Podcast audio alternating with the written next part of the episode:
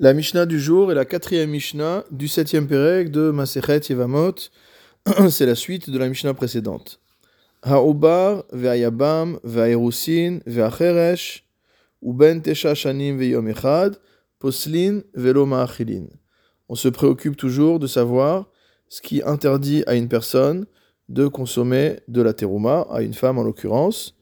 Et donc voici la liste. Ha'ubar, le fœtus, c'est comme ce que nous avons vu dans la Mishnah précédente, à savoir aussi bien dans le cas d'une fille d'Israël qui s'est mariée à un Cohen, ou d'une fille de Cohen qui s'est mariée avec un Israël, et que son mari est décédé, et qu'il l'a laissée enceinte, la présence de ce fœtus, l'existence de cet enfant qui est dans euh, son ventre, lui interdit de manger de la trouma.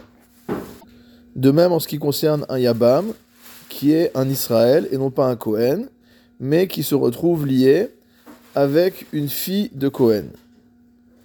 Par le lien donc du Yiboum, par la Zika, ou alors au contraire, un Cohen qui se retrouve en Zika avec une Bat Israël.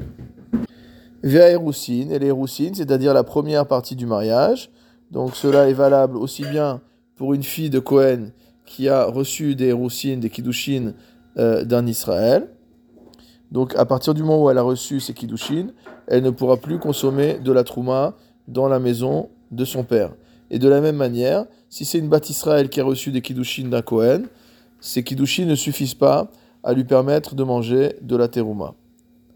Ve'acheresh, le sourd-muet, si c'est une bat Kohen qui se marie avec lui, alors elle aura l'interdiction de manger de la trouma comme le dit le euh, Barthénora, de akna'a betakanta de rabanan.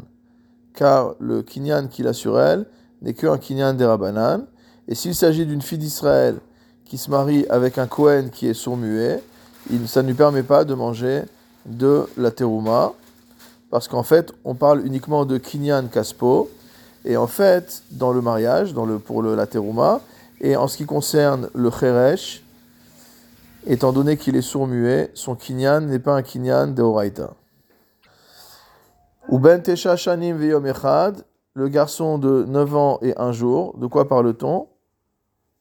On parle du cas d'un garçon de 9 ans et 1 jour qui est pas soul pour la Keuna et qui a un rapport donc avec une Kohenet ou avec une Lévia ou avec une Israël. Donc dans tous les cas, il leur interdit à partir de là de manger de la terouma. Parce qu'on considère que le rapport euh, qui aura lieu avec un garçon qui a 9 ans et un jour est considéré comme étant un rapport qui permet d'être mechalel euh, cette femme, donc de rendre cette femme impropre à se marier avec un Cohen.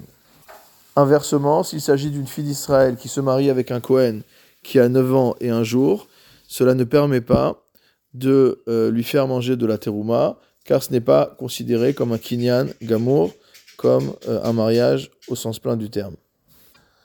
Ça fait que chez ça fait que chez nous. Si maintenant on a un doute quant à savoir si le garçon en question a 9 ans et un jour, ou s'il n'a pas 9 ans et un jour, ça fait que Vishte Seharot, ça fait que Loevi, on a un doute sur le fait de savoir s'il a euh, deux poils euh, qui ont poussé donc, dans ses parties intimes ou pas, donc ce qui est un signe de puberté.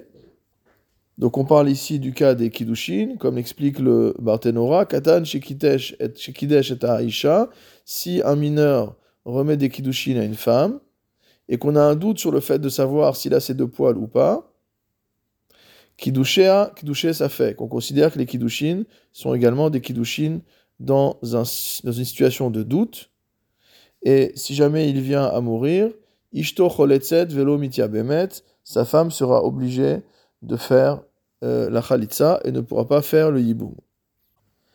Nafal abayit alav ve'al Si jamais la maison s'est écroulée sur lui et sur la fille de son frère. Ve'en yadua ezemet rishon. Et on ne sait pas lequel des deux est mort le premier. Tsarata choletzet velomitia bemet.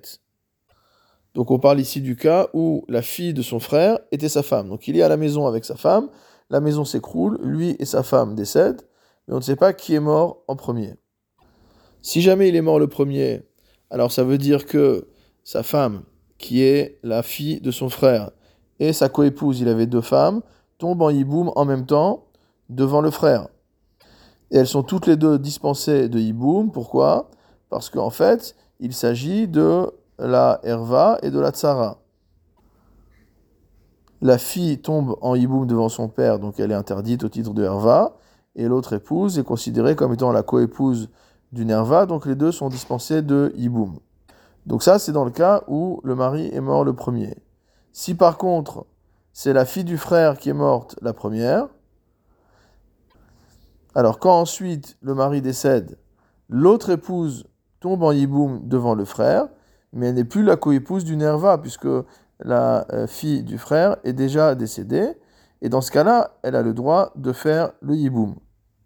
Alors dans ce cas-là, choletzet velomitia bemet, étant donné qu'on a un doute pour savoir dans quel ordre euh, le décès des deux personnes a eu lieu, on va obliger à ce qu'il y ait une khalitsa, et on va interdire le yiboum.